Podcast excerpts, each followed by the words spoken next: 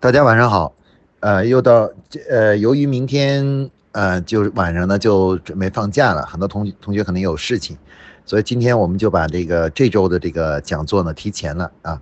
那就改在今天来讲。那么今天呢，我们继续呢，我们之前的讲的这个品牌话题啊，今天的这个呃主题呢，相对的比较容易和简单一些啊。那今天我们的主题是说呢，测测你的品牌的价值是多少啊？那么。在我们之前的课程中呢，我们已经讲过了，品牌呢对于企业来说呢是代表着一种无形的资产啊。那么这个企业在商业经营过程中呢，呃，有形的资产呢就体现为销售还有利润啊，主要是利润上啊，当然还有厂房啊，还有一些这样的固定资产的东西啊。但是在长期的经营过程中呢，会累积出一个无形资产，那么这个无形资产呢就在品牌之中啊。那么很多同学呢都会提一个问题，就是说，呃，如果说是无形资产的话，那正因为它是无形的，所以看不到的，所以说呢，大家就就说总得有一个办法去测量它，怎么样才能知道自己的这个品牌到底这个无形资产有多少呢？啊，因为这个问题很重要，是因为，呃，有的时候。你不知道这个东西，当它是看不见的时候，你不知道它的时候，你就会忽视它的这个作用和价值啊。那但是如果你要是有一个办法能把它测量出来的时候，你才能真正发挥发发现它内内部呢蕴含的那种力量和价值啊。所以说呢，这个测量关于品牌资产的测量问题呢，实际上是品牌管理中的一个很重要的一个主题啊，就是怎么样去测量一个品牌，呃，现时现刻的这个。价值是多少啊？那今天呢，我们就刚帮大家介绍一下关于这个如何去测量自己品牌的价值的这个问题。那么测量，首先呢，我们来谈一下品牌价值，这个这个就是或者叫品牌资产，它呢在英文中呢是有一个呃专属的一个呃一个说法的，就叫做 brand equity 啊，brand 呢就是品牌的意思，equity 呢是 e q i 呃 t y。Equity 呢，就是指的是，呃，E Q U I T Y 啊，这个是指的是固定呃财产的那个意思啊，就是品牌的资产资产的意思啊。那所以简称呢叫 B E 啊，Brand Equity 呢简称为 B E 啊。那品牌资产是怎么样是怎么测量的呢？哎，目前呢有这么一个公式，这个公式呢。呃，它是它是这么表达出来的。这个左边呢是 B E，也就是品牌资产啊，然后是等号等于，右边呢是由三个呃变量组成的啊，一个叫 S，一个叫 O 啊，一个叫 R 啊，一个叫 R 啊。那么这个这个下面呢，我就给大家介绍一下这个 S O R 它这个含义啊，然后并且呢说一说它我们到底怎么来计算这个问题啊。呃，这个 S 呢是指的是什么呢？注意这里 S 指的是呃企业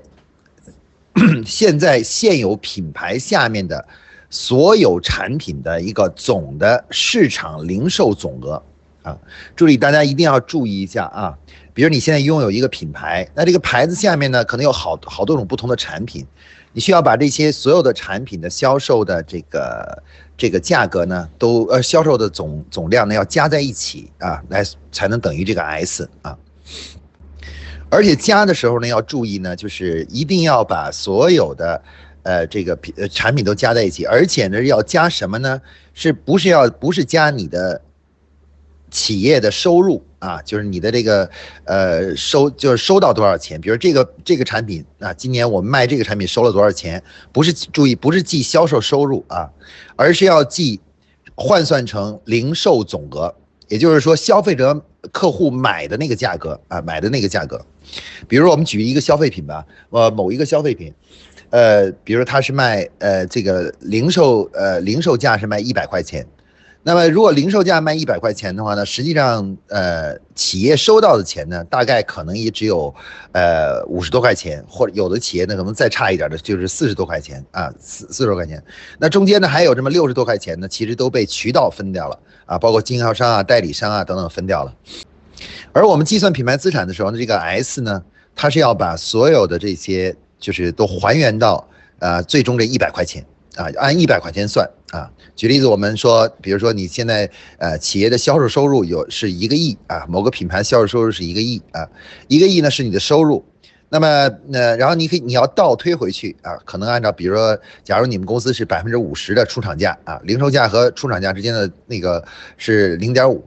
那那就是你就要放大一倍，也就是你要按两个亿来算，而不是按一个亿来算啊，一个亿来算，不是按那个这里，所以这里要一定要注意，这个 S 是指的是呃零售的总额，啊是指的卖给消费者的、卖给客户的那个最终用户的那个那个价那个总的金额啊金额，不是企业的销售收入啊，这个地方一定要注意，因为这个是计算起来相差非常远啊，很远很远的。那么，呃，这是第一个参数啊，第一个参数。第二个参数是什么呢？第二个参数是 O 啊，这个 O 是什么东西呢？O 呢是我们称为叫品牌溢价率。品牌溢价率呢，主要指的是什么呢？是指的是说，呃，这个相对于啊，这个就是呃没有品牌的纯的一个就是没有品牌的这么一个呃产品来说。你的品牌能带来多少价格的增长？啊，价格增长，啊，这个什么意思呢？就是说，举例子啊，如果比如说一个一个包，如果要是没有品牌的话呢，哪怕它生产的很精美，呃，你给客户看，给消费者看呢，客户的估价呢，可能估出来是呃也就两百块钱，但是呢，如果是你把它贴，如果上面有了 Gucci 啊或者 LV 的这个标志的时候啊。这时候呢，消费者的估价呢就发生改变了啊，因为品牌的加入而改变，呃，于是估价可能估为一万块钱啊，一万一万块钱。那么你可以看到，没有品牌呢，可能是价值两百啊，客户估价是两百。那么有了品牌以后呢，客户的估价呢就是多少呢？是变成了这个呃一万。那这时候品牌溢价是多少呢？大家可以看到，品牌带来了九千八百块钱的价格的增长。那么，那么我们这个品牌溢价这个 O 呢，就拿这个九千八百块钱除以一万块钱啊，就是零售的那个钱，也就是说呢，这个品牌溢价相当于你每卖出去一百，每卖回来一百块钱啊，其中有多少是品牌贡献的，品牌带来的啊？这个比例呢，就叫做品牌溢价率啊。刚才我们说了，呃，你看刚才可大家可以看回回顾一下我那个算法啊。那么品牌溢价率呢，其实是。主要是要依靠客户在无品牌和有品牌之间的估价啊，然后来最终呢就是，呃，就是呃，来定最后测量出它的这个这个就是溢价率是多少啊？那有的同学就会说了，说我们公司的产品有很多，可能每个产品的溢价都不一样啊，那么怎么办呢？那可以取一按照销售额呢取一个加权的这么一个加权值啊。啊，比如说，呃，在销售额中，你的百分之八十的一个产品，某个产品占了百分之八十，另外三个产品分别加在一起占了百分之二十，那你根据什么呢？根据他们的占比，然后呢，再那看他们的溢价率是多少，然后呢，用加权的方法就可以算出一个平均溢价率啊，就品牌的平均溢价率就算出来了。溢价率可以通过这种方式呢把它计算出来。那么当然了，这个平均溢价率呢，它呃这个溢价率呢，有的同学说呢，说我。我我不知道这听起来这好像要需要做调研啊，现在我又不是不是很想知道调研，我想比较快速的知道我的品牌的呃这个溢价率到底是多少啊？那么这也有办法啊，这个我告诉大家怎么做呢？呃，如果你的呃产品呢在网上有销售的话，在网络上有销售的话，那么怎么办呢？你就去在网上呢找和你同类型的产品。啊，同类型产品，产品功能相似的某一个规格，找到这个规格，找到以后的话呢，你你在网网上找其他品牌啊，就是那个就是相对来说基本不知名，或者就是我们说所说的杂牌啊，杂牌，杂牌的话呢，然后呢，你呢去寻找一个销量跟你这个就是这个你现在你自己选定的这个规格差不多的这么一个销量的这么一个产品。啊，比如说举例子，他的那边的月销量是，比如说是呃五十件啊，你这边的月销量呢也大概是四十八件或者是五十二件啊，五十二件啊，那但是它呢是一个杂牌，你这边呢是是一个带着你自己的牌子的，对吧？而且呢销量差不多，而且呢是什么呢？而且是这个就是呃这个功能的产品的功能啊，材质啊功能都也相似相近，当然不可能完全一样了，就相似啊。然后相似的话呢，然后你就看一下这个价格差。那么那个杂所谓杂牌的那个产品呢，它其实就是所谓相当于无品牌的产品价啊，产品价。那你现在呢有一个价格，比如说他那边卖了是这有某一个一个包啊，卖到了比如说是呃两百块钱，而你现在这个包呢卖到了五百块钱啊，但是其实功能差不多，而且销量也是相似啊。那这样的话呢，你就可以啊。以它作为参照啊，比如说你如果是卖五百的话，那你就拿五百减去这个两百，得出一个三百的增值啊，就是品牌增值，拿三百除以五百，哎，你的品牌溢价呢就是零点六啊，就算出来了。啊，这个呢就是我们说的这个比较快速的计算品牌的这个，呃，所谓溢价率的一个办法啊，通过网络的这种算算法啊，这个呢是呃网络销售给我们提供的一个便利啊，网络销售中呢自然而然就会产生这样一个自然的一个数据结果，这个数据结果就可以帮助我们呢就是呃比较快速的来估计自己的品牌溢价率是多少。那么这个呢其实还有一个呃，如果你想做的更精细一点的话呢，你可以多抽几个规格。啊，多算几个类似的，多抽几个规格来算这个品牌溢价率，然后最后呢取一个平均值，这样的话呢就基本上就可以算的相对来讲比较接近于真实情况了，也有也比较有说服力啊。那这个呢就是我们说的这个品牌溢价率是第二个呃指数啊参数，那第三个参数呢我们称为叫做这个 R，这个 R 呢其实呢是呃一个常数。啊，它基本是一个常数，它并不需要你去计算，也不需要你去测量啊，不需要你测量。那这个这个 R 是什么东西呢？这个 R 呢，其实就是相当，它基本是相当于我们呃当地的，就是你指定的这个国家的啊，呃股市的这个市盈率啊。那么一个国家的股市的市盈率呢，是投是对于投资者呃投资回报期呃年限的一个。呃，期望值啊，比如说一个国家它的这个投呃市盈率是呃是二十，那就意味着说这个国家的投资者呢能够接受二十年才能把本收回来，啊，就是不卖股票，只是拿这个分红，就二十年就能把本收回来，然后二十年以后就是赚的了啊，这个这个他是可以接受这点的，嗯。这个呢就叫做市盈率啊，这个叫市盈率。实际上，这个代表了投资者的一种习惯啊，就是到底对，因为你在一个国家里面，你要卖自这个品牌的话，你必须遵守这个国家的人们的投资习惯啊。那那所以说呢，这个 R 呢就代表了这个呃人们的投资习惯啊，投资习惯。呃，一般来说，在中国的话呢，一般大概这个数字是十五到二十之间啊，比较保守呢就是十五啊，因为因为它的市盈率比较。低一点的时候是十五，啊，高一点呢就二十，当然最高的时候有有可能会达到二十五啊，二十五啊。那么我建议大家就是高低值呢用十五来算，高值呢用二十来算就可以了啊，用这两个数字分别来，呃，你一个是保守值，一个是比较乐观的值啊。好，下面我们举一个例子啊，用一个例子来向大家说明一下怎么样去测算自己的品牌的价值与资产啊。比如说，呃，我们之前呢辅导了一家企业叫奇雅。啊，不叫叫那什么叫这个图雅啊，图雅香水。那图雅香水呢，它从呃新产品上市，就是连品牌都没有啊，从零开始，然后做了这个做了这个大概是呃几年啊。那几年以后呢，他们比如说我们随便举个例子，它的营销的收入呢，比如说是销售收入呢，其实并不高，可能只有两千万啊，只有两千万的销售的收入。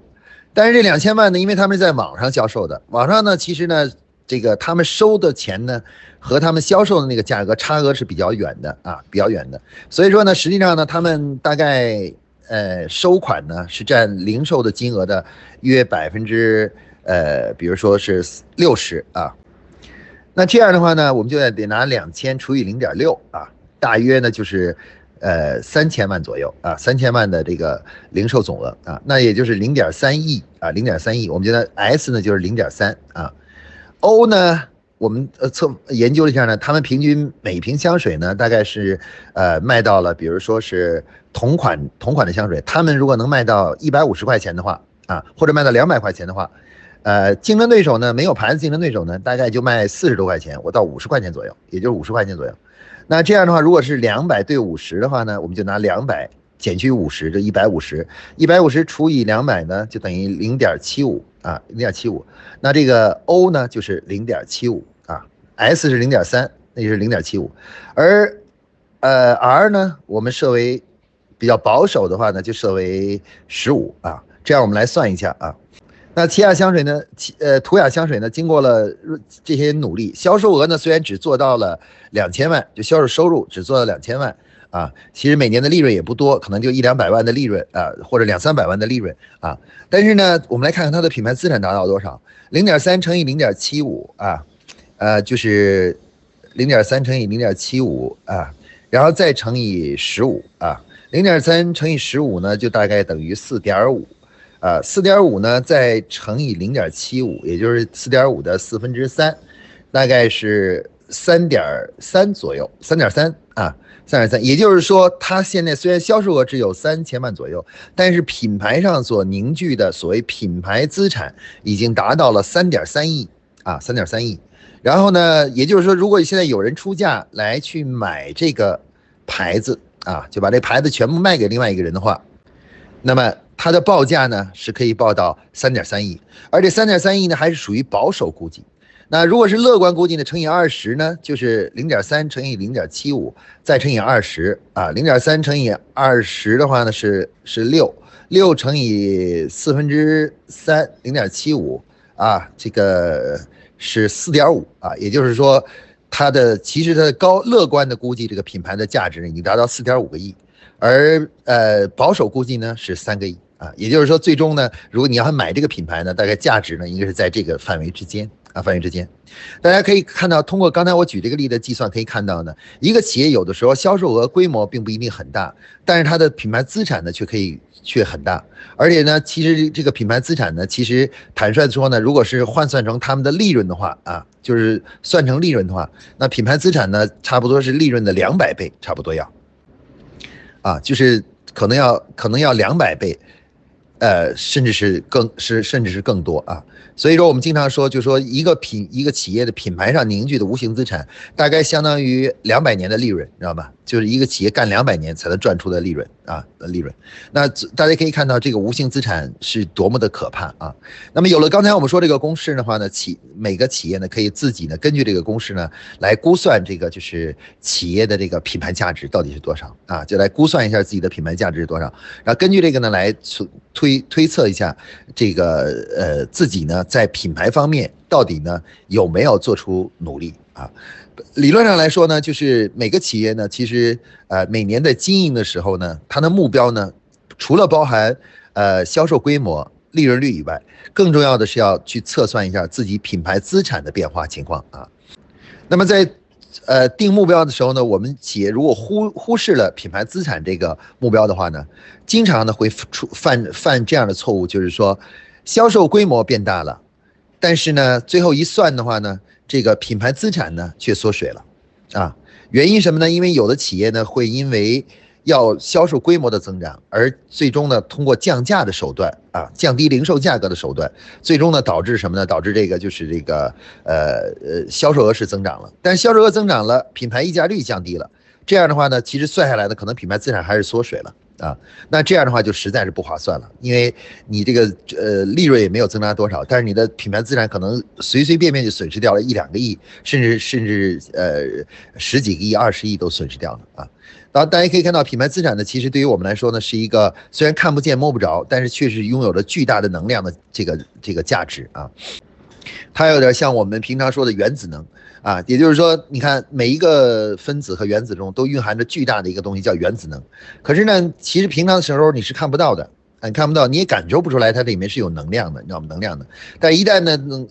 能够呃进行这个呃核反应发生的时候呢，一个小小的物质里面就会释放出巨大的能量啊。其实呢，品牌呢就有点像是这样，它就像是它就像是储存的一种原子能。那么一旦啊发生了收购或者企业品牌上市。这时候呢，这个原子能呢就被释放出来了，核反应就发生了。那这时候呢，就会释放出巨大的能量，最后呢，使得企业呢能够有很大的一个呃，就是一个收益啊，一个收益啊。这个呢，就是今天我们讲的关于品牌价值的这个测量啊，这个和它的意义啊，测意。大家呢可以自己呢回去呢，呃，试着来测量一下自己的品牌价值是多少啊。好，今天呢，我们这个关于品牌。呃，资产测量的一个主题呢，就给大家讲到这里啊，谢谢大家。